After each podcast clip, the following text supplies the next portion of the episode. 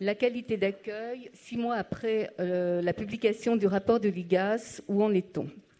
Il y a six mois, presque jour pour jour, puisque je crois que c'était le 11, voilà, le 11 avril, l'IGAS rendait euh, son rapport sur la qualité d'accueil et la prévention de la maltraitance dans les crèches.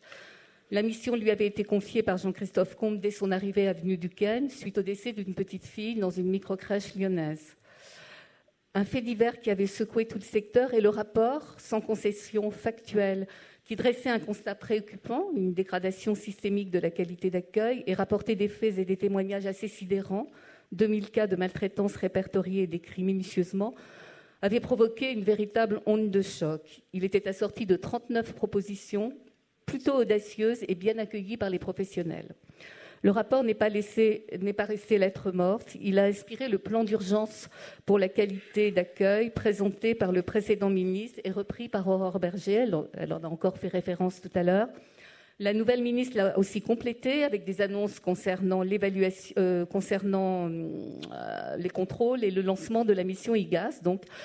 Sur les référentiels des pratiques professionnelles et euh, sur un socle commun euh, de, compétences à tous les professionnels. Aujourd'hui, il est donc légitime de se poser la question qu'est-ce qui a bougé euh, dans, les crèches depuis ce rapport? Qu'est-ce qui va concrètement bouger dans les côtés réglementation, notamment dans les mois à venir?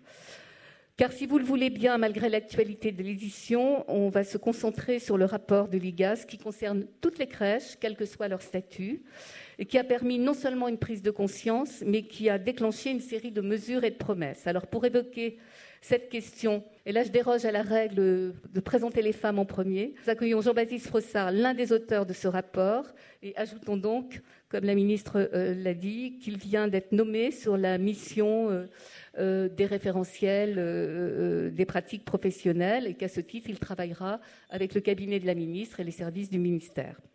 Mais aussi, nous avons le plaisir d'avoir parmi nous Sylviane Giampino, présidente du Conseil de l'enfance et de l'adolescence du HCFEA, auteur d'un rapport en 2016 qui fait encore autorité et il a inspiré la charte nationale d'accueil du jeune enfant auquel on se réfère et qui a maintenant force de loi.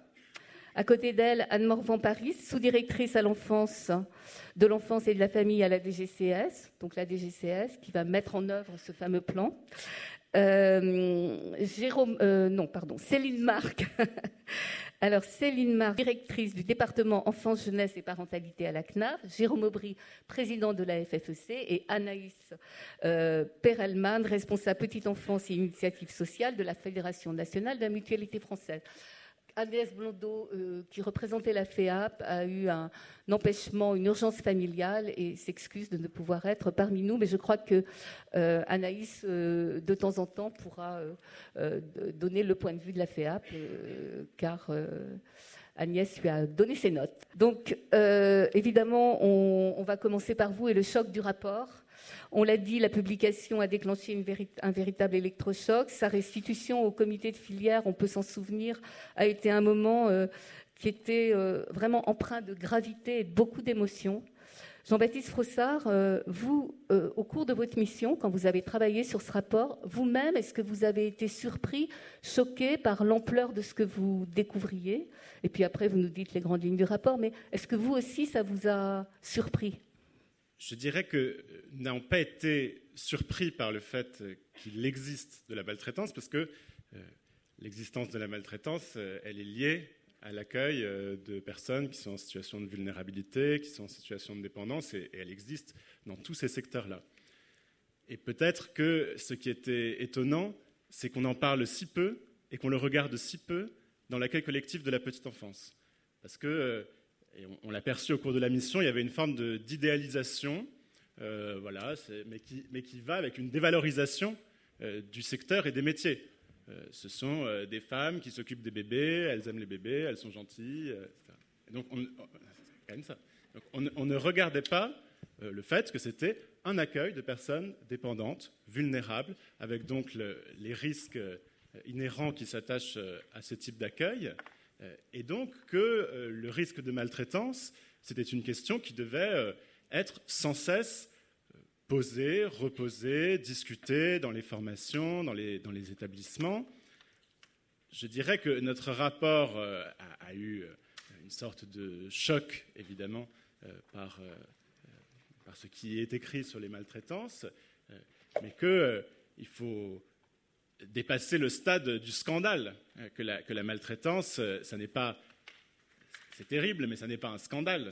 Euh, c'est un risque, et vous parliez des autres types d'accueil tout à l'heure, oui, c'est un risque qu'il y a dans tout accueil de personnes dépendantes vulnérables, l'accueil individuel, l'accueil collectif, euh, les EHPAD, l'accueil des personnes en situation de handicap.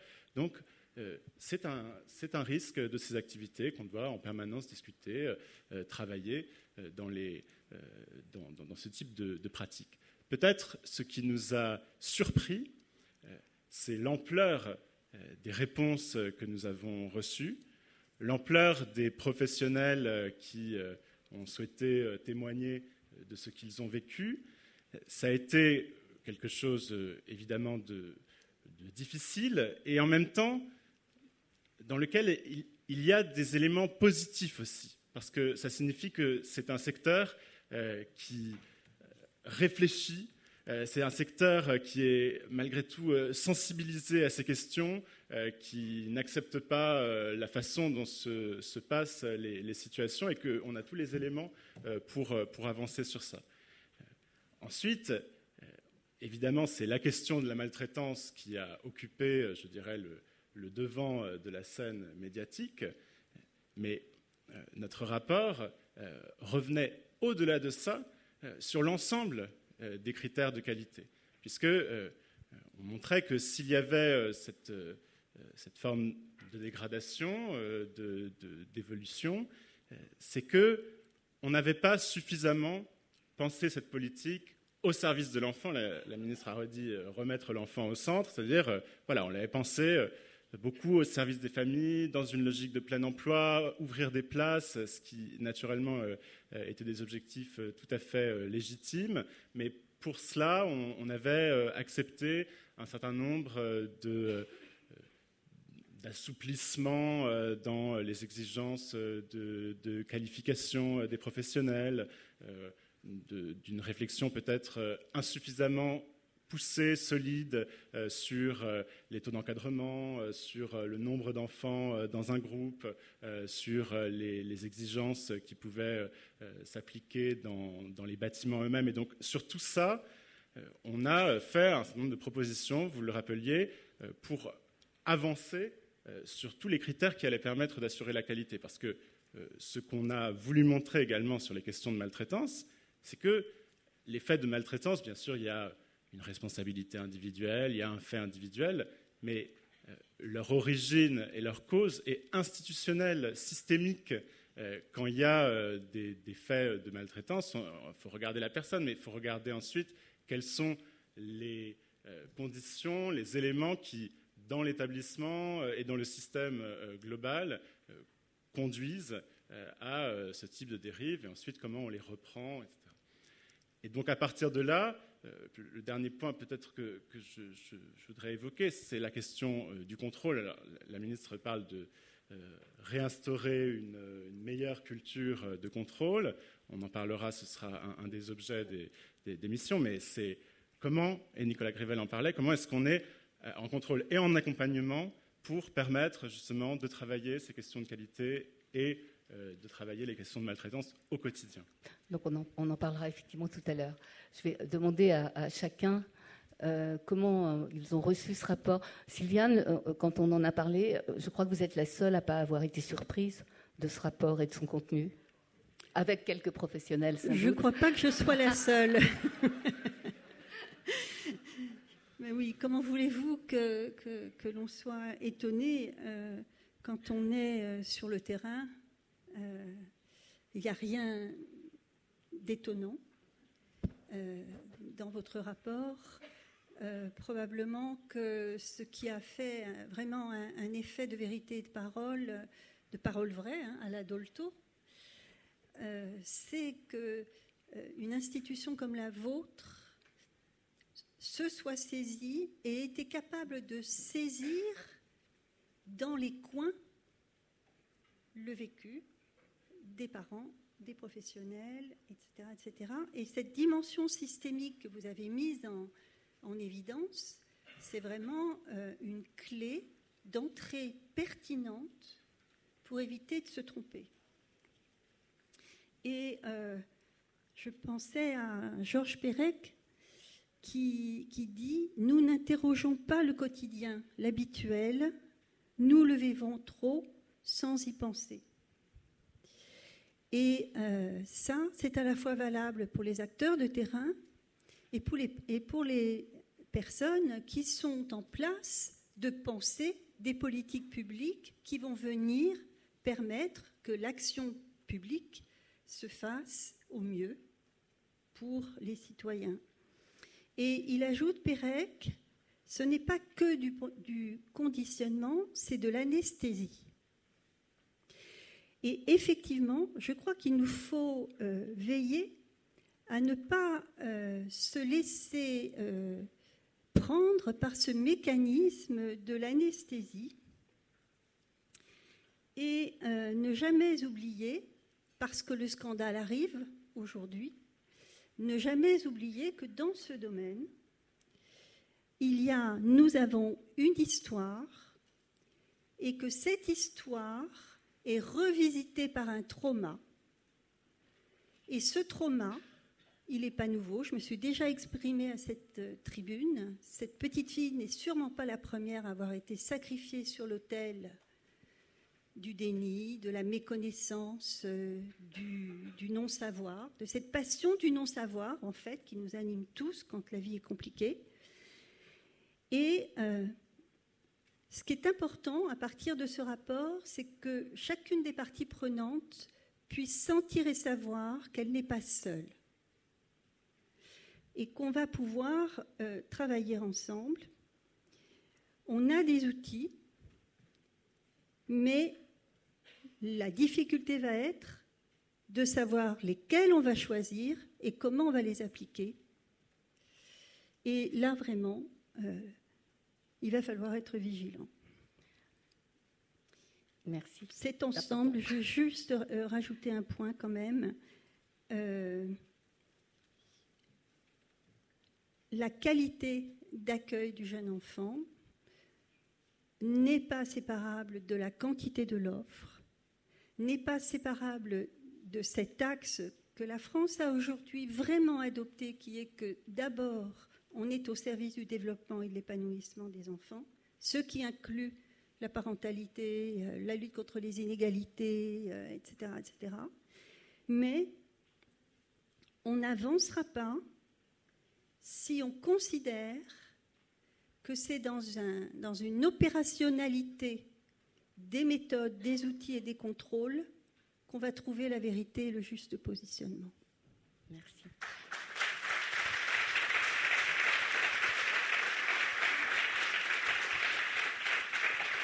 C'est toujours difficile de parler après Sylviane. Anne Morvan-Paris, comment vous avez reçu ce rapport, vous? Oui, donc euh, en, parlant du point de vue de l'administration, c'est évidemment euh, moins évident puisque on était très pris par la réforme Norma au niveau de la, la DGCS et des, partenaires euh, de, la petite enfance. Et donc c'est vrai que ce rapport arrivait à un moment aussi où je pense qu'il nous a surpris, c'est l'impact euh, direct de, à la fois de l'absence de personnel, mais peut-être aussi euh, d'un focus euh, voilà, sur certains aspects bâtimentaires et autres, mais l'absence peut-être de réflexion sur le développement de l'enfant, la pédagogie, ce, ce, que vous avez apporté dans votre rapport, qui fait que c'est un impact direct sur les enfants. En fait, je pense que peut-être ce qui nous a marqué, en tout cas au niveau de, de notre sous-direction, c'est euh, les témoignages sur l'impact euh, sur la vie quotidienne des enfants, sur les mots qui peuvent être dits. Alors, vous avez utilisé le terme maltraitance, il y a beaucoup de négligence en fait, et beaucoup de choses qui, sont, qui relèvent euh, évidemment d'actes involontaires, de paroles qui parfois dépassent évidemment la mesure parce qu'on est fatigué, énervé. Et puis la question de l'impact, en effet, de cette, de cette difficulté de qualité de vie au travail des professionnels sur l'enfant. Je crois que c'était la, chose la, plus forte dans le rapport. Euh, après, sur la, deuxième chose qui, a, que vous, qui apporté votre rapport, c'est en effet, on s'est peut-être rendu compte que finalement, on n'avait pas forcément de réflexion en termes de programme. Il y avait la charte qualité de l'accueil, charte qualité de l'accueil qui existait avant, mais comment on la décline? Qu'est-ce que ça veut dire concrètement, cette charte? Et euh, vous nous invitez, en fait, à, devoir travailler sur euh, un programme, ce qu'a dit euh, très bien Sylviane sur le fait que, mais qu'est-ce qu'on va choisir? C'est-à-dire quand on parle de développement de l'enfant et de programme et de, manière d'aborder le sujet de l'accompagnement des enfants, il faudra choisir et réfléchir collectivement par des apports scientifiques, par des apports euh, pédagogique, euh, comme ça peut se faire dans d'autres secteurs de l'enfance. Alors l'éducation nationale est, fan du BO, je ne suis pas sûre qu'il faut faire un bulletin officiel de la, petite enfance. Mais par contre, il faut quand même qu'on ait une réflexion sur, euh, dans les formations et ensuite dans l'accompagnement tout au long de, la carrière des professionnels, sur une meilleure évaluation de l'impact de ce que l'on fait auprès des enfants, les gestes que l'on a sur leur développement et sur euh, donc une, une bien-traitance euh, de l'enfant. Merci. Céline Marc, même question. Comment vous avez reçu ce ah, rapport? Je pense que tout le monde, de toute façon, a quand même été extrêmement euh, touché par ce rapport qui, effectivement, relatait des expériences vécues et des paroles de, professionnels. Je pense que ça, c'est. voilà, c'est évident, évidemment difficile à, lire. En, revanche, en tout cas, la, pénurie, notamment des professionnels, c'est quelque chose qui avait déjà été mis notamment en avant, une, étude qui avait été faite par la CNAF qui montrait déjà euh, les difficultés et, on voit bien ce risque qui a été pointé, c'est-à-dire euh, cette difficulté qui peut engendrer euh, derrière des situations de maltraitance. Et, donc c'est sur ça, d'une certaine manière, que voilà, je pense que ça fait une prise de conscience collective qu'on ne pouvait pas laisser euh, voilà, les choses se faire sans un accompagnement extrêmement euh, puissant sur ces questions-là. Merci. Je vais m'adresser maintenant aux deux représentants euh, des gestionnaires. Donc, Jérôme Aubry, vous représentez donc les gestionnaires du secteur marchand. Comment, comment vous, dans, à la fédération, puis dans vos structures, puisque vous, vous, dirigez euh, Rigolo comme la vie. Euh, comment ça a été ressenti? Alors d'abord, euh, un, grand merci, merci à, M. Froissart pour la qualité de cette mission. comment c'est une mission qui a été ressentie comme étant une réalité du terrain, comme ressentie comme objective factuelle, et forcément la qualité de mission peut engendrer la qualité de la réaction. Donc la première chose, c'était quand même euh, ce, que je, ce que je voulais exprimer. La, deuxième, ça nous a rappelé des fondamentaux et des, paradoxes. Le premier, c'est que euh, dans l'accueil euh, de la petite enfance, on n'a pas une obligation de moyens, on n'a pas une obligation de moyens, on a une obligation de résultat. Et, ça, et, on sait que quand on passe de 100 à 99, ben, on, on, attaque des sujets de potentiel de maltraitance. Et le deuxième, c'est que, en effet, pour rejoindre Jean Pinot, c'est que on est un métier résolument du quotidien et répétitif, et, on, a, on, est, on, en danger dans l'influence anesthésiante de l'habitude. Et euh, on, ce, rapport nous a rappelé ces deux dimensions, de dire on ne peut pas se contenter d'être à 99%, et on ne peut pas négliger le fait qu'on a des habitudes. Et en plus, en dans la qualité d'accueil en collectif, on a l'impression d'être un peu préservé parce que justement, euh, comme on est en collectif, on se dit, ben, si quelqu'un voit quelque chose de pas bien, il va le dire. Eh bien non, pas forcément. Donc euh, au niveau de la FSEC, et, rigolo d'ailleurs, on a assez vite réagi euh, par d'abord la mise en place de formation qui va de la maltraitance jusqu'à la douce violence, qui est le début d'une potentielle maltraitance. Hein.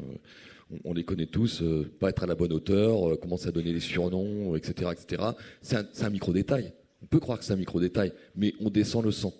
Et donc, elle est rappelée à tous les collaboratrices et collaborateurs que, euh, comment, on a, on, est, on, a une vigilance, on a un besoin de vigilance absolue, était important, de mettre en place euh, des, possibilités de remontée d'informations, un petit peu protégeant les, lanceurs d'appels, mettant en place euh, des, des, des, mails éthiques qui soient accessibles à tous. On est vite rentré dans le concret on est vite rentré dans le concret pour réagir le plus vite possible et pour mobiliser les consciences et donner des outils qui, euh, justement minimisent au maximum ce risque. Merci. Anaïs Perelman, donc. Oui, bonjour.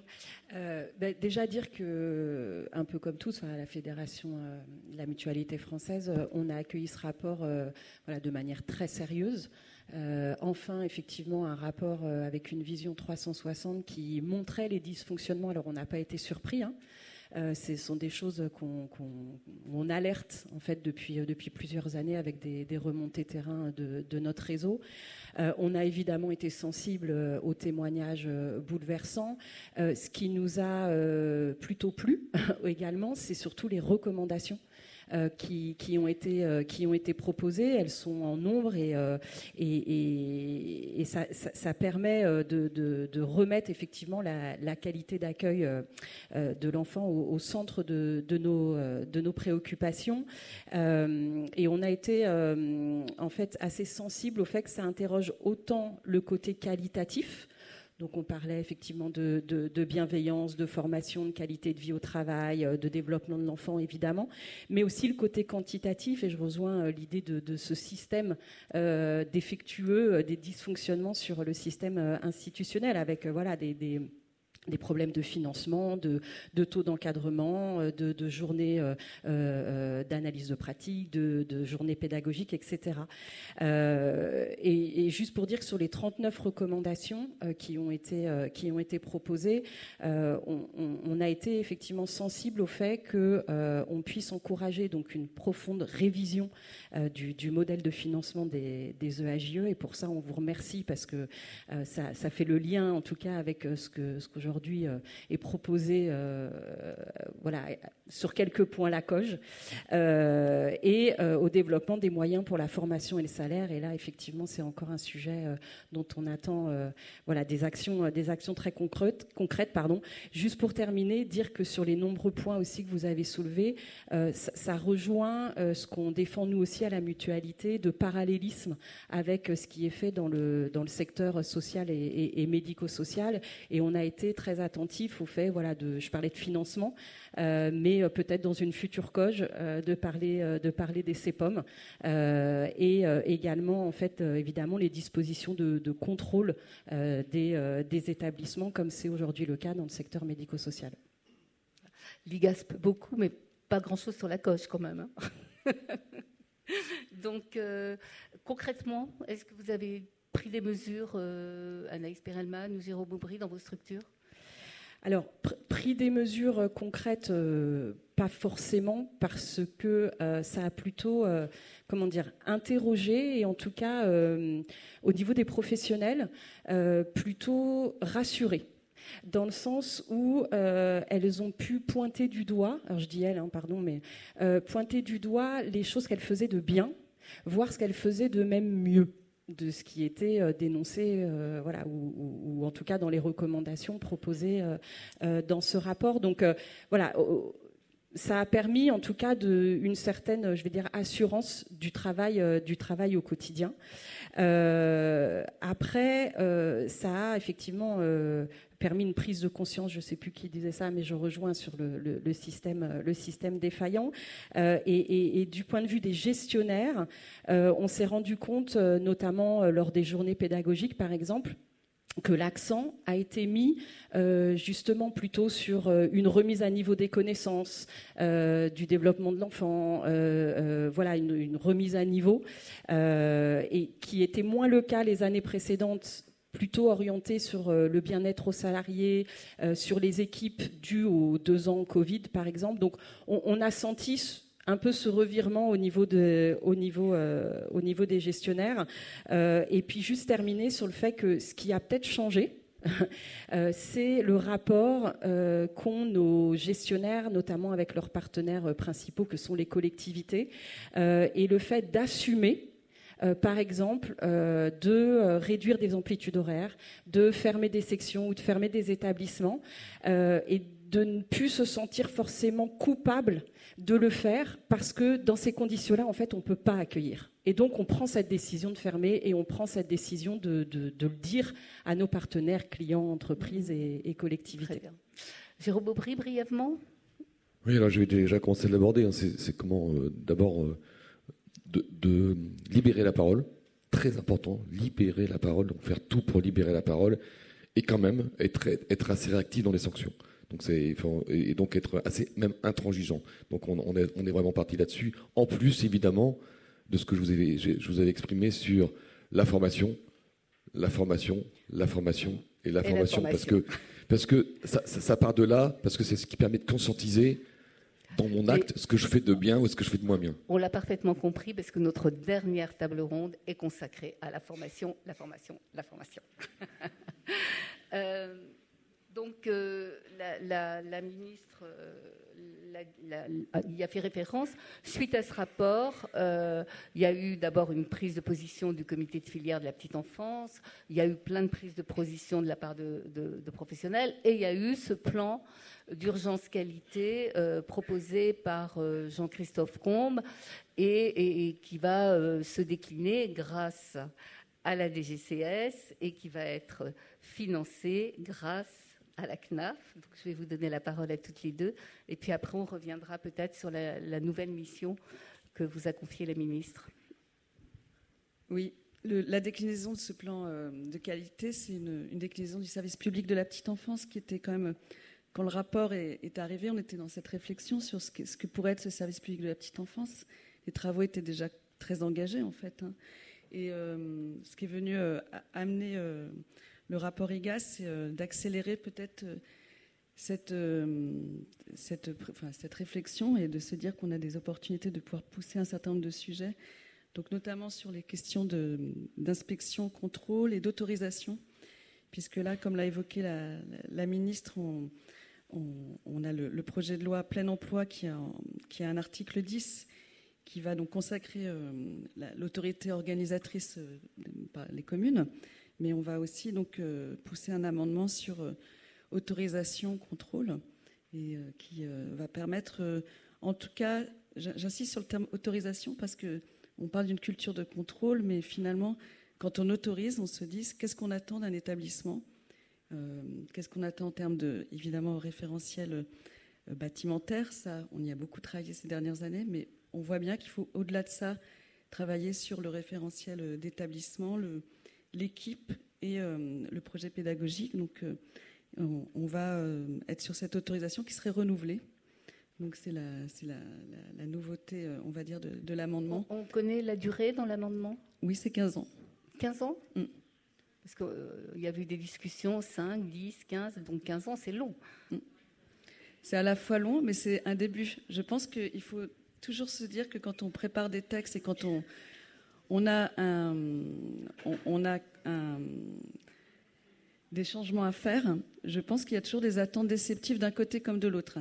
D'autres ne voulaient pas d'autorisation euh, renouvelable. Euh, c'est déjà un début. Moi, je pense que quand on ancre euh, l'idée que l'autorisation, ce n'est pas un droit définitif. Si on compare aux assistantes maternelles, par exemple. Hmm. Alors, au-delà au de l'autorisation, et ça c'était un des points sur lesquels je voulais aborder, c'est qu'on parle beaucoup de contrôle aussi mais je pense qu'il faut qu'on parle d'évaluation. Dans les ESMS, c'est un, chantier qui a été mené maintenant depuis de nombreuses années. Et si on arrive à avoir des évaluations régulières et qui évitent en fait d'être dans cette idée du, lien de confiance qui pourrait être euh, abîmé par euh, l'hyper-contrôle ou l'idée qu'on est dans une, permanence dans l'attente d'un contrôle, mais c'est aussi euh, par l'évaluation qu'on va pouvoir passer par des recommandations, par des bonnes pratiques. Et c'est le travail qui va être fait en partie aussi, d'avoir des référentiels de, la, mission euh, IGAS qui va, qui va débuter. Et cette évaluation, on, va voir sous quel, sous quel rythme elle serait faite, mais en inspiration de ce qui peut se passer dans d'autres types d'accueil collectif, type SMS. On voit bien que les sujets autour de l'auto-évaluation, de l'évaluation interne, de l'évaluation externe, en tout cas, c'est des questions que euh, le secteur de la petite enfance doit évidemment aborder, parce que euh, penser qu'on euh, va tout attendre d'un contrôle et d'un renouvellement euh, d'autorisation et, que, les choses seront uniquement basées là-dessus, il nous semble que l'évaluation basée sur des référentiels, avec des outils qui pourraient être donnés d'une part du parti gestionnaire, mais aussi aux équipes chargées de, ce rapport, on va dire, de, de conseil aussi, qui peut être attendu. On sait très bien que la place de la PMI aujourd'hui et pas forcément euh, très lisible entre contrôle et conseil. il y a besoin de remettre au travail ces sujets-là. Et puis sur le plan qualité, on a deux autres volets hein, qui sont celui des professionnels évidemment du plan attractivité. Je n'ai pas forcément parlé beaucoup ce matin puisque le travail est en cours. Il a été évoqué des questions de revalorisation salariale, mais au-delà de ça, il y a toute la question du, des formations, du niveau de formation des professionnels, avec des questionnements autour évidemment du, CAP petite enfance. Mais ça, ça va être des sujets de long cours. On voit bien que sur ce type de décision, il faut euh, être prudent et avancer euh, avec une structuration euh, de ces métiers dès la formation initiale, puis dans la formation continue. Et puis le deuxième est donc je dirais dans la, la, qualité, donc le référentiel autour des règles d'organisation, des règles d'intervention auprès des enfants, les règles de groupe, c'est quoi un groupe, la question de l'âge aussi, que vous avez beaucoup évoqué dans le rapport, la question de, des rythmes de l'enfant et de la différenciation, qu'on n'a peut-être, à mon sens, pas assez prise en compte. Ce qui se passe pour un enfant de, de six mois n'est évidemment pas la même chose qu'un enfant de, de, deux ans. Donc, euh, il faudra peut-être être attentif à ces, à ces questions-là. Et puis, par rapport à la lettre de mission qui a été donnée à Florence Dabin, je voulais juste apporter une précision euh, aujourd'hui.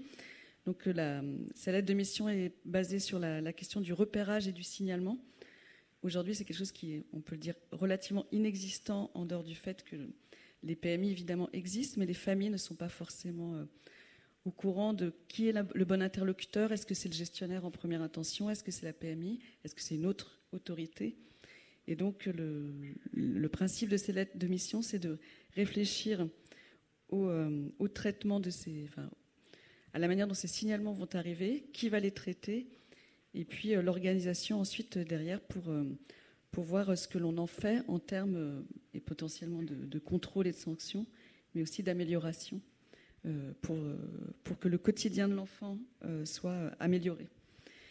Donc voilà, on en est. Je ne sais pas si vous souhaitiez plus de, détails ou euh, d'informations sur un certain nombre de sujets. On, me fait signe qu'il nous reste 30 minutes, donc on va un peu galoper. Euh, non, je vous remercie. Alors, rapidement, euh, Céline Marc, peut-être, excusez-moi, c'est juste comment la CNAV va accompagner ce plan qualité et après, on, vous donne la parole sur la mission. Et Sylviane, je vous demanderai ce que vous inspire tout ça. Oui, alors je vais, je vais essayer d'être très rapide, mais c'est vrai que euh, cette COG qui, vient d'être signée euh, a un axe aussi très ambitieux autour de, la qualité de l'accueil des modes des modes d'accueil, de l'ensemble des modes d'accueil. Et, c'est vrai qu'il euh, y a une accélération, on va dire, de, cette préoccupation qui, a toujours été présente, mais, mais, une accélération et avec quelques mesures quand même très fortes. Donc euh, Nicolas Grével en a déjà un peu parlé, la transformation du modèle de financement pour sécuriser les gestionnaires et éviter euh, une partie des effets pervers euh, de, certains modes de fonctionnement comme la PSU était déjà engagée avec une prise en, une, un financement forfaitaire plus fort. Et ça, on va beaucoup plus loin sur cette COG. Donc ça, peut, ça, ça, fait partie d'une certaine manière euh, d'une qualité, puisque ça, ça remet finalement euh, euh, les professionnels là où ils doivent être. Et effectivement, je pense qu'on a été extrêmement soucieux dans tout, ce, le travail qu'on a, fait de, de, se dire que le, plus important pour nous, c'était de, remettre, de replacer la qualité au cœur des pratiques professionnelles. Donc que tout ce qu'on essaye de mettre en place puisse permettre aux professionnels voilà, de, de, de, se concentrer euh, sur, cette question. Et notamment, euh, une chose quand même très importante, c'est euh, d'avoir créé un axe euh, euh, qualité. Donc, il va y avoir 60, euh, plus de 60 millions qui vont être débloqués pour pouvoir accompagner les projets sur les territoires pour développer la qualité de, ces projets. Il y a 20 millions sur l'accueil individuel parce que justement, ça c'est aussi très important à dire. C'est-à-dire que l'idée, c'est encore pas une fois de, pointer un mode d'accueil en particulier, mais cette réflexion, et ça, on en a dit deux mots, c'est en plus, en parallèle du fonds innovation pour la petite enfance, qui, a vocation à, accélérer d'une certaine manière ces bonnes pratiques et surtout avec l'idée qu'elles soient reproductibles sur les, sur les territoires. Et, deux éléments qui me semblent vraiment fondamentaux il existait déjà ce qu'on appelait des heures de, concertation, c'est-à-dire par nombre d'enfants accueillis dans les crèches, du, temps euh, voilà, qui était euh, rémunéré hors présence des enfants. Et, ce temps-là va, plus que doubler. Euh, ça, va être un temps pour, pour chaque d'une certaine manière, pour chaque enfant, hors de la présence de cet enfant, pour préparer un accueil de qualité. Ça, je pense que c'est une transformation aussi un peu forte du modèle et surtout le financement de trois journées pédagogiques par an qui soit complètement indolore pour les gestionnaires, qui puissent permettre de, de travailler sur des projets d'accueil de qualité de quand déjà ces journées pédagogiques? Euh, Journées pédagogiques, j'espère que je ne dis pas de bêtises, c'est 2024, donc c'est dès l'année prochaine, et les heures de concertation, c'est 2025. 2025. Euh, j'ai pas mais C'est bon, je n'ai pas dit de bêtises, donc euh, donc c'est bien ça. Merci. Alors, euh, Sylviane, vous vouliez dire quelque chose ou je donne d'abord le nom? Non? Alors, la mission, votre mission sur les pratiques professionnelles qui, et la déclinaison de la Charte nationale d'accueil du jeune enfant. C'est ça Les dix principes? Oui, alors je. Vous êtes autorisé à, en parler. Je hein. suis autorisé à en parler. Je, vous en dirai quelques éléments euh, euh, prospectifs et un peu esquissés, puisqu'elle n'a pas commencé. Donc, euh, mais je, je, peux vous dire, en tout cas, en quoi elle consiste et quels sont ses objectifs et puis euh, quelques éléments de, la façon dont je peux euh, voir les choses euh, aujourd'hui. C'est une mission, en effet, qui consiste à élaborer un référentiel de bonnes pratiques professionnelles, d'abord, sur le fondement, bien sûr, de la charte de, qualité qui a été élaborée dans le sillage du, rapport de Sylviane Champineau. Charte de bonnes pratiques qui va ensuite nourrir euh, de nouveaux guides euh, d'évaluation et de contrôle des établissements. Donc, contrôle euh, de la qualité d'accueil dans les établissements par les PMI, mais également modalités d'évaluation sur lesquelles il faudra revenir, qui va également nourrir un objectif qui avait déjà été posé par le, rapport de Sylviane Jean et que nous avions à nouveau rappelé, c'est-à-dire la construction d'un socle commun euh, de formation euh, pour euh, les différents professionnels de la, petite enfance, qui nécessitera de faire travailler ensemble à la fois les différents ministères, les différents instituts de, formation. Et enfin, ce travail sur le référentiel de bonnes pratiques viendra nourrir également une évaluation et une éventuelle révision du référentiel bâtimentaire. Est-ce qu'il faut ajouter un certain nombre d'éléments sur euh, ce qu'on euh, attend euh, en termes d'organisation de l'espace, d'organisation des bâtiments? Voilà un petit peu pour les, tâches, je dirais, confiées. La façon dont ça va se, se, dérouler et ce à quoi on doit aboutir, ce que je pourrais dire spontanément aujourd'hui, la première chose, c'est que Sylviane Jean-Pilot parlait tout à l'heure de normativité, il ne s'agit pas euh, d'aboutir, bien sûr, euh, à un référentiel qui est pour euh, objet de fossiliser les pratiques, de réduire la part de, créativité qu'il peut y avoir dans l'accueil. Nous avons suffisamment insisté dans le rapport de l'IGAS sur la nécessité de, de se défaire euh, de, modèles qui soient euh, excessivement euh, normés, qui ne laissent plus leur part à l'exercice d'un métier de, la relation. L'objet du travail ne sera pas d'aboutir à, reproduire ça sur le plan de la qualité.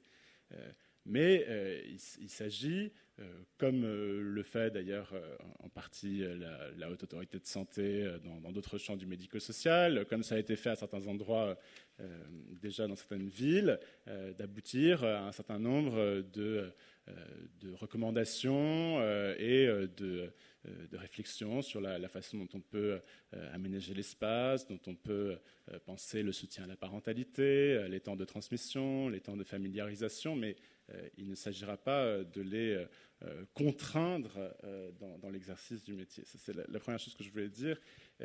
La deuxième, c'est que, évidemment, ce travail, euh, il ne pourra avoir du sens, de l'intérêt que s'il emmène euh, tout le secteur, euh, c'est-à-dire à la fois les chercheurs, les professionnels de terrain, les collectivités, les administrations, les gestionnaires.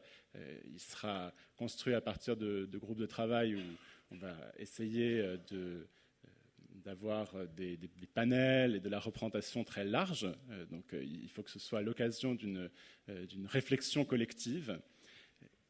Et également que ce soit l'occasion de renforcer encore le dialogue et le lien entre la recherche, la science et les pratiques de terrain, qu'on puisse permettre aux chercheurs de d'investir euh, davantage la question des pratiques de terrain euh, et que euh, également les liens entre les instituts de formation, le monde de la formation professionnelle, eh bien, soient, davantage en contact avec, avec ce secteur. Puis la dernière chose que je, voulais dire sur le, programme, c'est que non seulement ça, ça, demande de mobiliser tout le secteur, mais je crois qu'on arrivera à quelque chose, c'est-à-dire à ce que ça ait une incidence réel, parce qu'on peut faire des référentiels, des guides, et puis euh, les mettre dans les placards euh, ou pour caler les portes.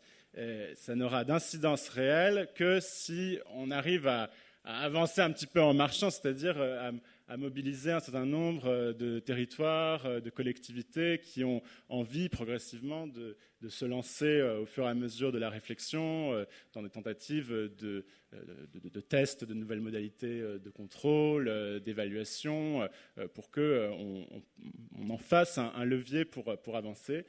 Et donc, au-delà de la, présentation, J'en profite pour lancer un appel à toutes les bonnes volontés qui, qui, voudront évidemment s'investir dans ce, dans ce travail collectif. Donc vous allez pratiquer des auditions et vous devez rendre votre copie en décembre, c'est ça?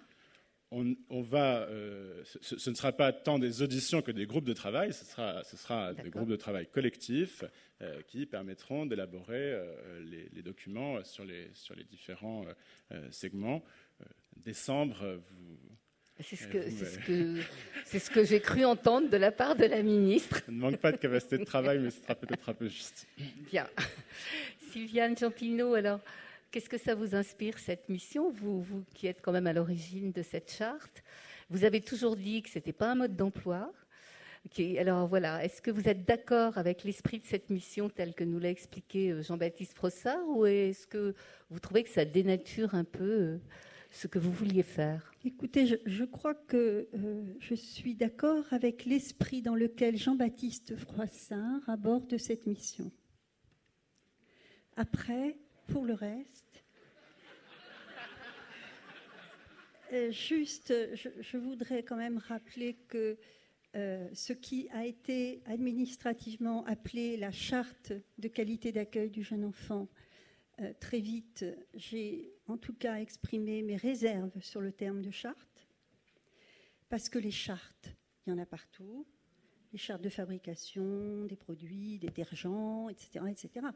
Donc on sait que les chartes engagent tout le monde, mais finalement personne, et qu'il va nous falloir être attentifs à euh, ne pas euh, faire semblant de faire, et en voulant faire vraiment, de ne pas casser le, le jeu que permet ce texte dans sa subtilité, sa complexité, et je voudrais quand même euh, rappeler que euh, comme outil, on a quand même le rapport du HCFEA sur la qualité d'accueil, défini comme affective, éducative et sociale, sans jamais perdre l'un des trois termes, et appelé à une certaine vigilance sur le fantasme qu'il y aurait à transposer des référentiels euh, des systèmes de certification issus du médical et du médico-social D'autant que dans le rapport qualité que nous avons instruit, nous avons travaillé avec l'ARS, nous avons travaillé avec des certificateurs du domaine du social et du médico-social qui ont attiré notre attention sur les biais, les, les failles. Et je crois que si on regarde le bilan de notre système de santé publique et de nos services sociaux et médico-sociaux, eh bien, il n'est pas sûr qu'on ait encore trouvé le moyen de fabriquer de la qualité seulement comme ça. Voilà, c'est juste.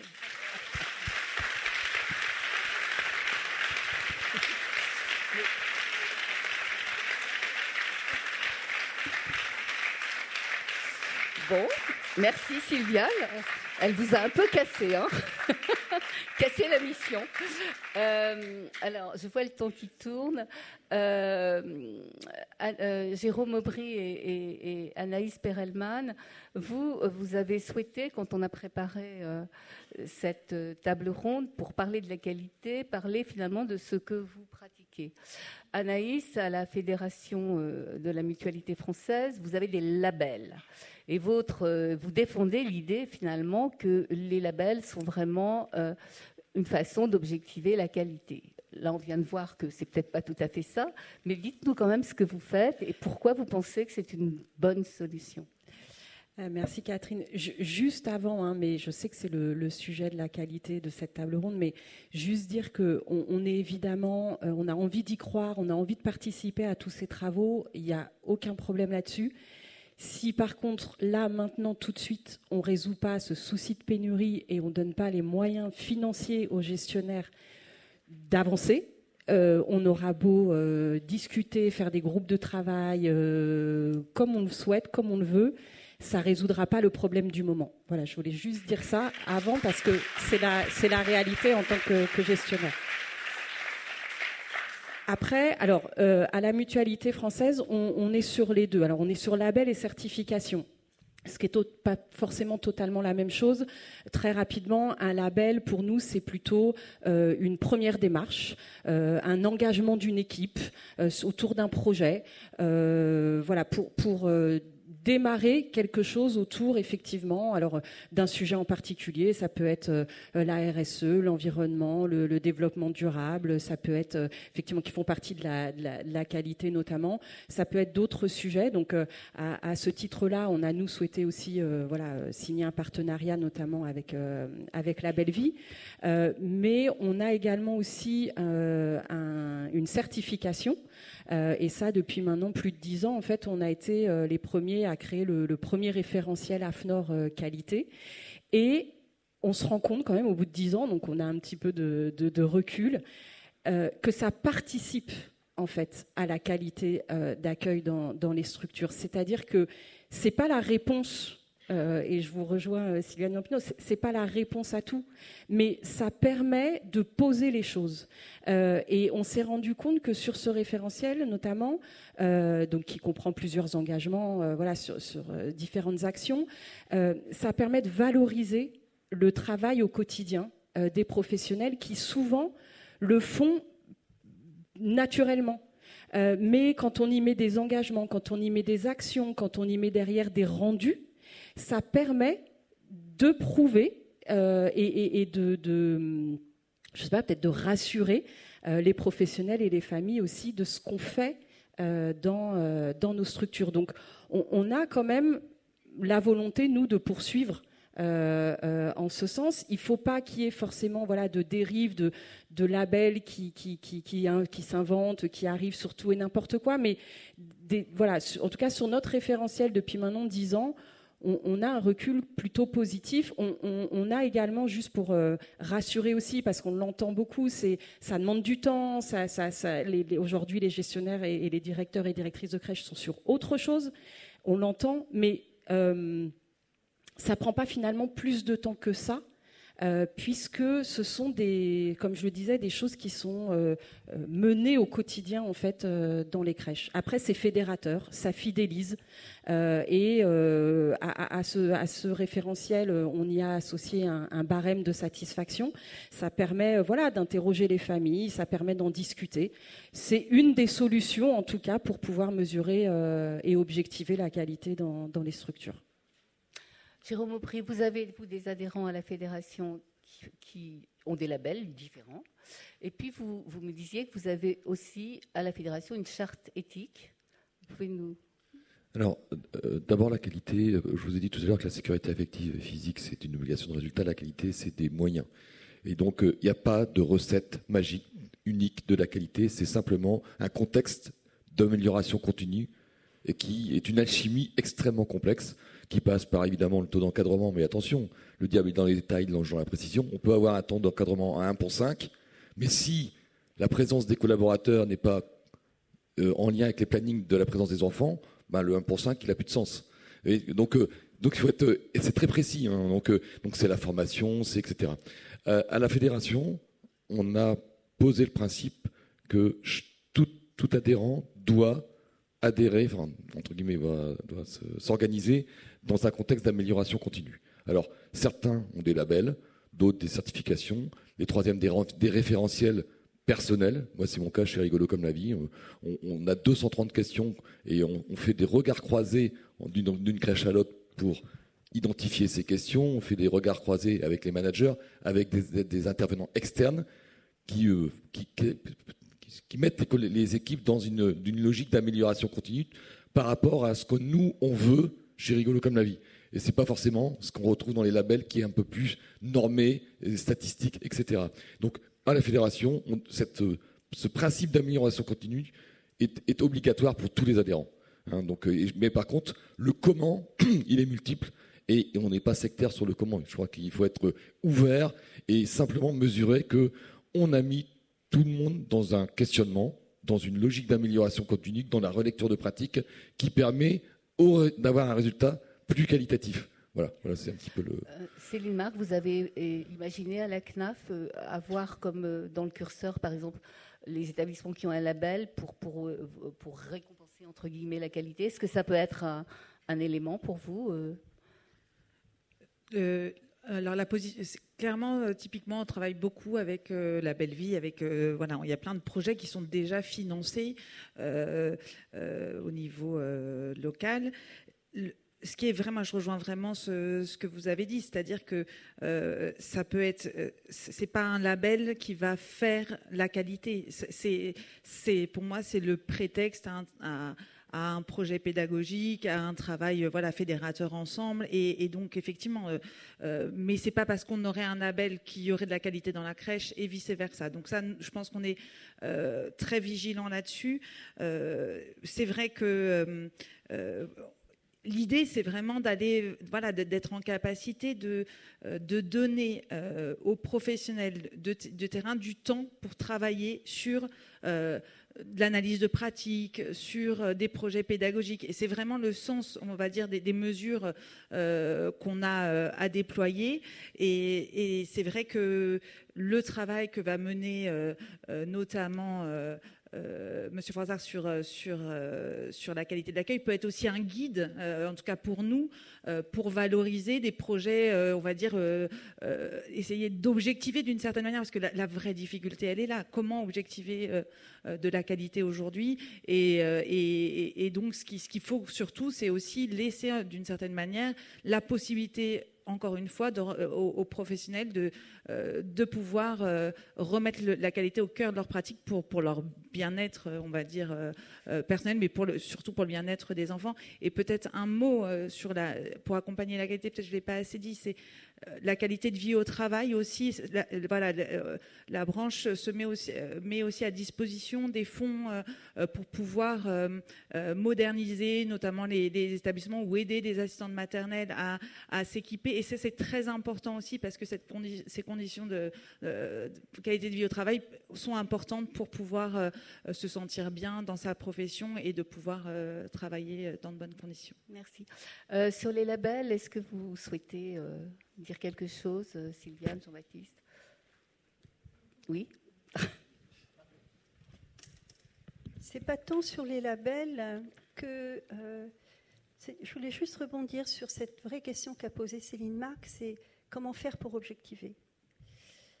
Alors, moi, je prêche pour qu'on n'oublie surtout pas de subjectiver, c'est-à-dire de, de, ne jamais oublier qu'un mode d'accueil des relations entre des enfants, des parents, des professionnels, c'est un faisceau de relations intersubjectives et que l'affectif, c'est le véhicule secret qui fait le lien entre le corps, la réalité et euh, la capacité de chacun euh, de faire quelque chose avec ça. Sur la question d'objectiver, je pense tout d'un coup qu'il euh, y a vraiment un sujet de finance.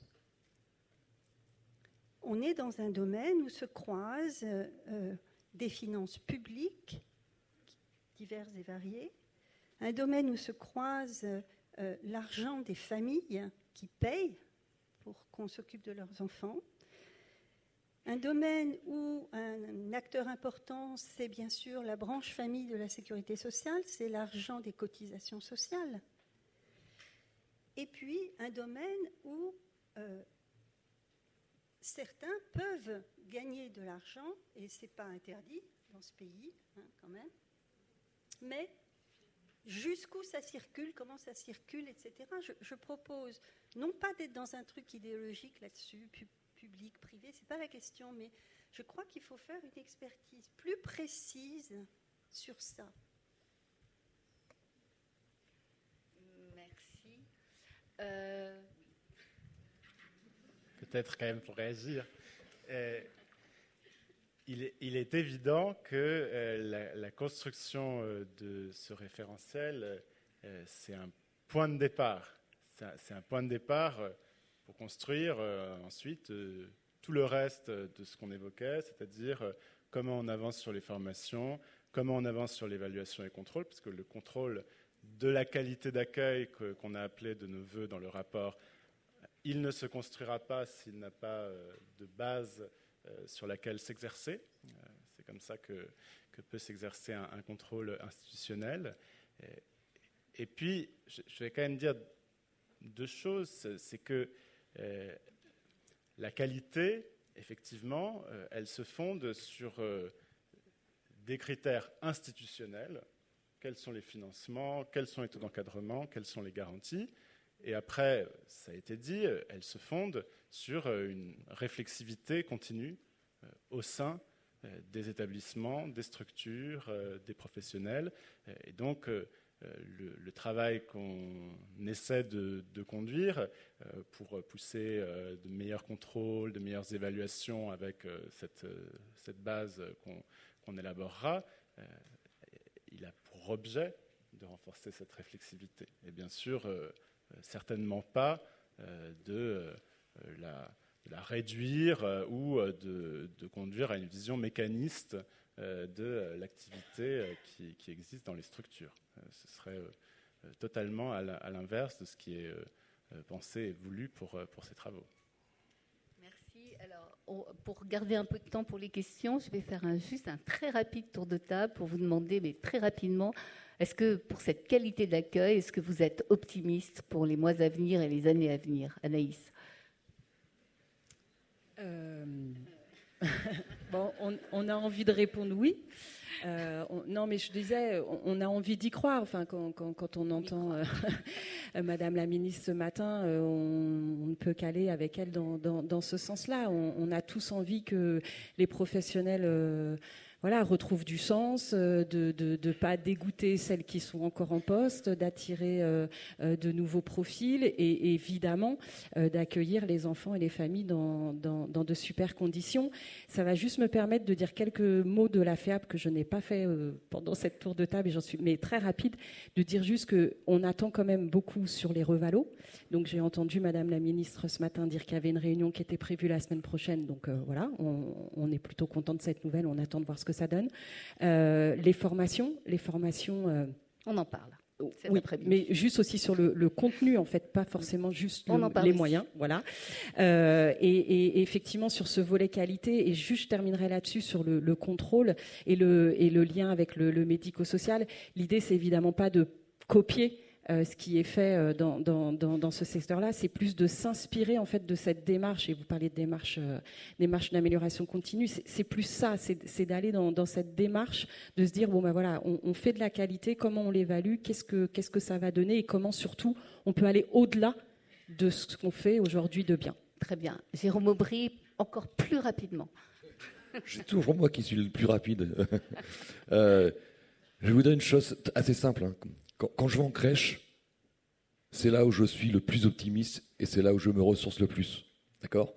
Quand je sors de la crèche, ben, on s'aperçoit qu'on est dans un environnement de la petite enfance avec tellement de différences et que ces différences, le temps qu'on y passe, entre guillemets, il peut être de deux manières. Soit on dit c'est génial, on est différents, on va être complémentaires, soit c'est compliqué parce qu'on est différent et on n'a pas les mêmes lunettes et on va s'engueuler. Et je pense que voilà, c'est ma conclusion, c'est de me dire, quand je vais en crèche, j'ai zéro doute, je suis alors super heureux. Quand je sors de la crèche, je dis attention. mais vous restez combien de temps en crèche? Ben, Très souvent, parce que c'est là où je me, je, ressource quand même. voilà. Céline Marc. Oui, ben moi je, dirais que je suis euh, très optimiste dans le sens où j'ai l'impression qu'il y a une conjonction de, travaux qui vont dans une même direction. Je pense qu'on partage un objectif commun. Euh, après, et on a très honnêtement des moyens euh, assez forts à mettre à disposition du secteur. Je suis optimiste et à la fois extrêmement, j'allais dire stressé, pas stressé, mais c'est un engagement extrêmement fort parce qu'en fait le diable va être un peu dans la mise en œuvre, dans l'appropriation euh, des uns et des autres, dans la subtilité euh, de, de, cette mise en œuvre sur les financements, etc. Donc euh, voilà, sachez en tout cas que la branche famille est extrêmement mobilisée sur ces, questions et que de toute façon, on va devoir co-construire tout ça. Ensemble, mais que voilà, il faut être optimiste parce que je pense que voilà, on, partage voilà un, objectif commun évident. Merci Anne Morvan-Paris. Oui, très rapidement, je pense que optimiste, oui, mais il va falloir être patient. Oh là collectivement, parce qu'il va falloir que les professionnels de la petite enfance sont patients depuis très longtemps. Oui, mais vous voyez bien que les, chantiers, les chantiers à l'œuvre, la patience, si c'est la question de la rémunération, etc., évidemment que ça, c'est des annonces qui peuvent être faites à court terme. La patience, quand on, structure un secteur, quand on réfléchit à tous les éléments qu'on vient d'évoquer euh, en une heure et demie, vous voyez bien qu'il y a du, travail. Enfin, je veux dire, ça serait aussi mentir à tout le monde de dire que demain, il n'y aura pas à nouveau des faits euh, peut-être de difficultés dans des crèches ou dans l'accueil individuel, et que nous, il faut de, la, il faut de la, patience, y compris de la patience vis-à-vis des familles, et qu'il y a une co-responsabilité de tous, y compris des familles, pour accepter que, en effet, peut-être que parce qu'il faut de la qualité, il n'y aura pas tout de suite des places, ou en tout cas, il faudra réduire les horaires, comme vous l'avez évoqué sur un certain exemple, et donc c'est en ça qu'il faut être patient. D'accord, merci. Sylviane Jean-Pinot Ah oui, moi je suis carrément optimiste. Super. Je trouve qu'on a une magnifique accélération de, de, la prise de conscience, des travaux, etc. ces dernières années, puisque euh, on, a, on, a, publié une, un schéma là, dans le dernier rapport du Conseil de l'enfance et du HCFE. On est parti à en 2020 mais si on regarde le dossier euh, depuis 1980, euh, comme je le regarde, euh, oui, il y a une conjonction et c'est le fruit de, travaux collectifs. Je voudrais quand même rappeler le séminaire Premier Pas qui a été réalisé. c'est une mine de données. Enfin, les gens ont, depuis quand même quelques années, vraiment appris à travailler ensemble. Et ça, ça c'est vraiment porteur d'espoir. Voilà.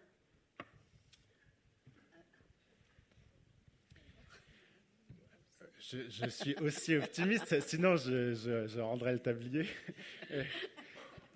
Mais, Mais vous osez à peine le dire. Non, non. Plus sérieusement, oui, je, suis optimiste parce que euh, je trouve que la, petite enfance est devenue une question de premier plan.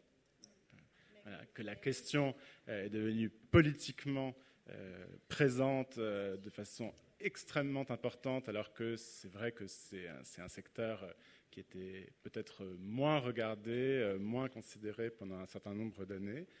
je trouve qu'il y a beaucoup de, volonté d'avancer, j'essaierai d'y prendre ma part, mais je suis optimiste pour, pour, les, pour, les, évolutions. Alors, on a exactement 8 minutes pour les questions. Euh, oui, bonjour. Caroline David, euh, je suis coprésidente de la Fédération nationale des jardins d'enfants et je suis aussi directrice de Toute l'enfance en plein air, qui est une association qui gère à la fois un jardin d'enfants et un relais d'auxiliaire parental.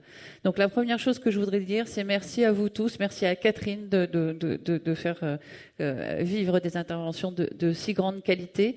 merci à euh, merci à l'IGAS pour ce rapport. Euh, je suis aussi professionnelle de terrain. Hier soir, j'étais encore allongée en train de raconter des histoires des enfants de deux ans pour les aider à attendre papa et maman. On est en pleine période d'adaptation. Je pense que ça parle à tout le monde.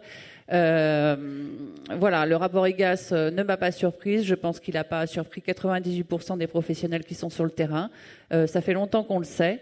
Mais vraiment, merci beaucoup pour l'avoir dit de votre place. Euh, c'était, c'était, ça va faire bouger les choses. Merci beaucoup. Merci, Madame Giampino, pour euh, tous ces, comment dire, toutes ces ouvertures. Euh, à chaque fois que je vous entends parler, eh ben, ça m'aide vraiment à penser. Et merci à la Caisse d'allocation familiale pour ce euh, cette, euh, COG. Euh, ça va pas encore assez loin, ça va jamais assez loin, mais c'est déjà assez extraordinaire d'entendre qu'il y aura plus d'heures de concertation et et que les journées pédagogiques vont enfin être rémunérées parce que effectivement on ne peut pas penser accueillir des jeunes enfants avec de la qualité si on n'a pas les moyens de discuter entre adultes et de penser entre adultes hors de la présence des enfants. Voilà. Donc, euh, ben écoutez, moi je suis assez optimiste. Je trouve que ça bouge quand même, même si ça a mis longtemps à démarrer. Euh, et puis parce que je pense vraiment profondément qu'il y a aussi 98%, voire euh, peut-être encore plus, de professionnels de terrain qui n'attendent que ça de faire de la qualité. Et que si on leur en donne les moyens, eh ben on va le faire. Merci.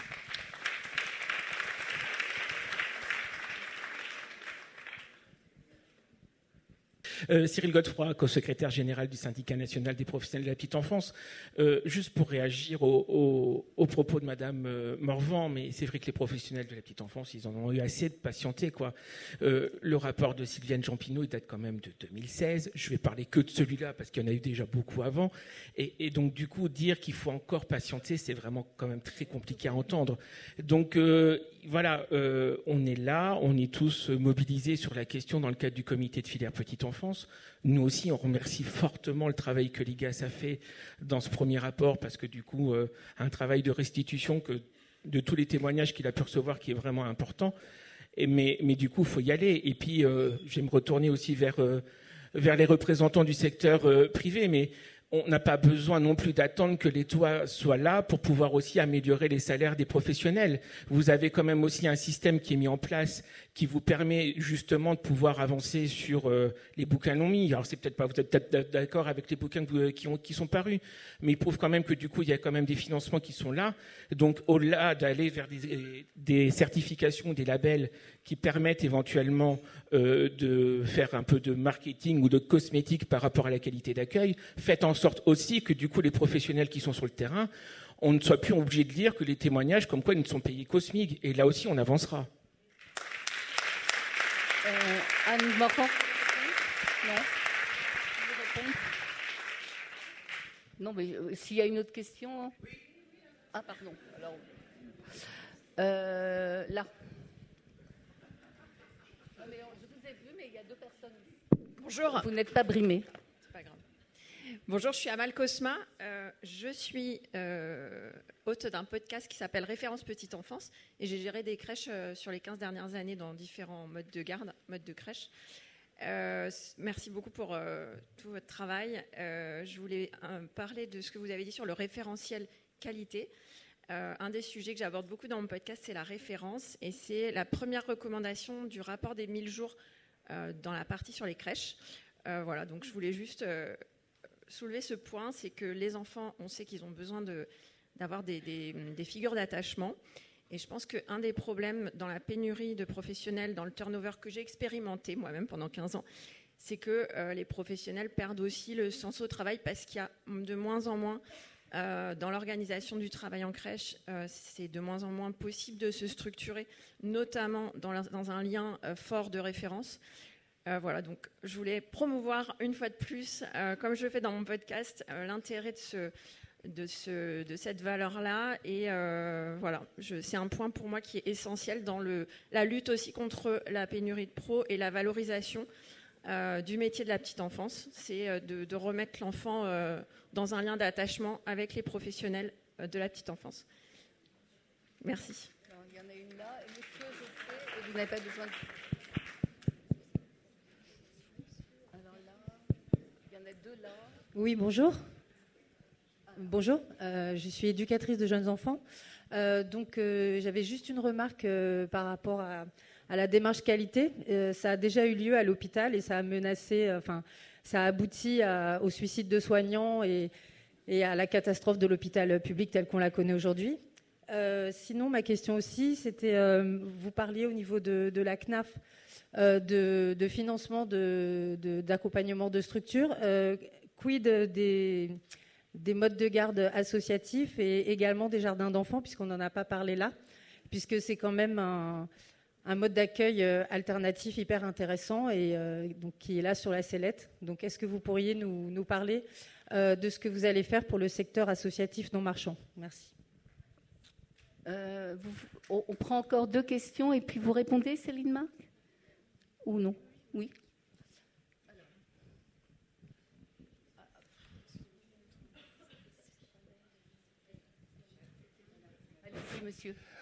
Oui, euh, bonjour à, tous. Euh, Thierry Fayet. Alors, moi, je suis gérant d'un organisme de formation et administrateur euh, à la Fédération des acteurs de la compétence. Donc déjà, les acteurs de la compétence, on, se tient à votre entière disposition.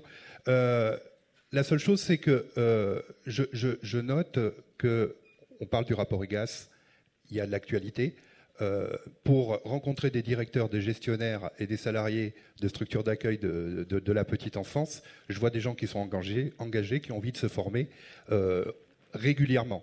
Donc je pense qu'il faut aussi, si vous avez parlé d'attractivité de la branche, de faire attention. Oui, il y a un travail sur soi, comment j'améliore les choses, mais attention ce que je véhicule, parce que je peux freiner l'attractivité de mes métiers euh, par rapport à ce qui peut sortir à travers la presse et à travers les différents rapports. Et la dernière chose, c'est peut-être aussi, et là c'est un clin d'œil à la CNAF, c'est de valoriser les expérimentations territoriales parce qu'effectivement, il y a de l'engagement sur les territoires. Il y a des CAF qui s'impliquent dans, des démarches, et elles les portent, je pense notamment à la Guyane, et de valoriser aussi peut-être les structures d'accueil qui euh, mettent les moyens pour, euh, faire euh, des structures d'accueil qui soient jolies, qui soient attrayantes, et où les parents sont contents et les familles sont bien reçues. Euh, là, je crois qu'on va être. Euh, je vois plein de doigts. Moi, j'ai le micro, excusez-moi. Oui, bah, Monsieur n'a pas le micro. Euh, Frédéric Garciot, département des Hauts-de-Seine, ah donc en charge du contrôle et de l'agrément des crèches. je voulais juste souligner en fait la mobilisation la motivation des équipes de PMI. Donc nous, sur les Hauts-de-Seine, on est organisé en équipe dédiée et c'est un vrai sujet, hein, l'accompagnement sur de nombreuses années. On est témoin, comme vous tous ici, bah, des difficultés de nos métiers. Hein. Moi, je vous connais tous depuis très longtemps. Je suis sur le secteur depuis très longtemps. Et mon message, ce n'est pas une question, c'est de vous dire venez nous voir. On a une réflexion, nous, actuellement, avec une chercheuse. Donc, moi, j'ai engagé euh, des, travaux avec une chercheuse sur comment, justement, euh, observer et, arriver à des critères objectifs sur euh, le bien-être des enfants en crèche, parce qu'on est on est très très malheureux de, ce qui se fait. Hein. et on accompagne comme on peut les gestionnaires et, tout type de gestionnaires. Donc on est aux côtés, euh, aux côtés de l'État, aux côtés de la CAF, aux côtés des gestionnaires. Donc euh, pensez au département. Merci beaucoup. Ah, j'ai aussi le micro, je vais aller très très vite. Ah, mais je suis là, là devant. Oui. Oui, allez-y. excusez-moi. Je fais comme la dame, j'ai le micro en main. Ah mais bon. oui, non, mais ça, Mais voilà. j'ai très très très rapide. C'est- comme le pompon au, mais bon, au hein. je- je l'avais avant elle. non, je vais être super rapide. Je suis Pascal Mitonneau, donc moi je suis adjointe à la petite enfance euh, à Angers. On avait eu euh, la chance aussi d'accueillir euh, la consultation territoriale autour du service public de la petite enfance. Elisabeth Laitier est venue à plusieurs reprises, qu'on a aussi accueilli la clôture des, travaux euh, le 1er juin dernier. C'est pas pour ça que je prends la parole. En fait, je voulais juste euh, dire qu'on a engagé toute une démarche autour de la qualité de l'accueil euh, dans les crèches municipales. On en a 11 à Angers depuis deux ans. Donc aussi, je pense qu'on peut faire les choses. il faut toujours un peu de patience, que je pense qu'il faut surtout de la réflexion. Et si ça demande de la patience, cette réflexion, eh bien, il faut être un peu patient. Mais je pense aussi qu'il faut être extrêmement réactif, aller assez vite pour pouvoir vraiment engager toutes ces démarches autour de la qualité d'accueil. Nous, en deux ans, ça a permis sur les six premiers mois une expérimentation sur deux crèches seulement, avec euh, beaucoup de temps d'échange entre les différents établissements qu'on a sur notre ville, pour ensuite le déployer sur l'ensemble des crèches municipales. Et je parle de ça parce que je crois aussi beaucoup au, au rôle régulateur des collectivités. On verra, et je suis heureuse aussi de savoir que ce seront les collectivités euh, qui porteront aussi euh, cette politique-là. On essaie, nous, de, de le faire déjà, mais euh, je pense que c'est très important, et ce rôle de régulateur par rapport à l'ensemble du territoire. Et pour pouvoir aussi le mener à bien, il faut qu'on essaie d'être un peu exemplaire. Donc, Vraiment, je suis heureuse que nous, on ait pu engager ces travaux-là et j'engage aussi les autres collectivités à pouvoir redémarrer ça et on se tient à, à votre disposition, monsieur Frossard. Caroline récupère le micro. Alors, je crois qu'il y a madame et il y a monsieur, et après Céline Marc, vous, vous, vous répondez. D'accord? Alors bonjour, euh, Geneviève Diomélan, je suis assistante euh, donc euh, maternelle. Je ne sais pas s'il y a beaucoup d'assistantes maternelles euh, donc euh, aujourd'hui, mais si ce n'est pas le cas, je vais les représenter. Il y en Parce a, il y en a quelques-unes. Voilà. Donc c'est super important qu'on parle aussi euh, donc euh, du métier d'assistante maternelle par rapport à la qualité d'accueil, mais également des moyens qui sont mis à, leur- à notre disposition. Donc de ne pas nous oublier dans le débat. Voilà. Merci. Bon,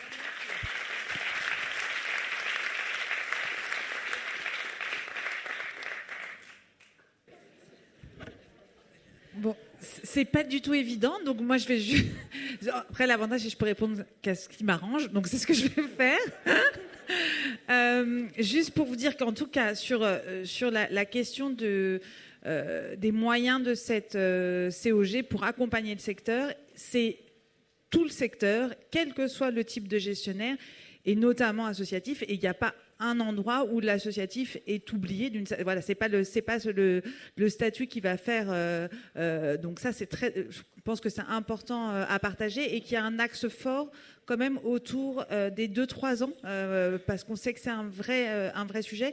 Donc donc très honnêtement vous n'êtes pas du tout vous n'êtes pas du tout oublié tout comme les assistantes maternelles et, l'accueil individuel. On est face, ça a été dit par la ministre et répété, face à un vrai défi devant nous, euh, euh, avec euh, des assistantes maternelles qui partent en retraite. Très bientôt, Euh, il y a besoin d'accompagner cette profession, de lui donner un souffle, que les gens se sentent bien dans cette profession. Il faut, on n'en a pas parlé parce qu'on est très focalisé sur le FNAS, mais il y a la réforme du CMG, donc qui peut aussi accompagner vraiment les assistantes maternelles pour que les familles aient accès plus facilement et puissent utiliser euh, ce mode d'accueil euh, d'une certaine manière, en tout cas qu'ils ne soient pas contraints financièrement à l'utiliser. Et donc ça, je pense que c'est tout ça. Voilà, on a encore une fois, c'est ce que disait Sylviane, il y a, la petite enfance est au premier plan, on a des moyens, mais on a encore effectivement beaucoup de choses à faire ensemble sur ces questions. Je vous remercie.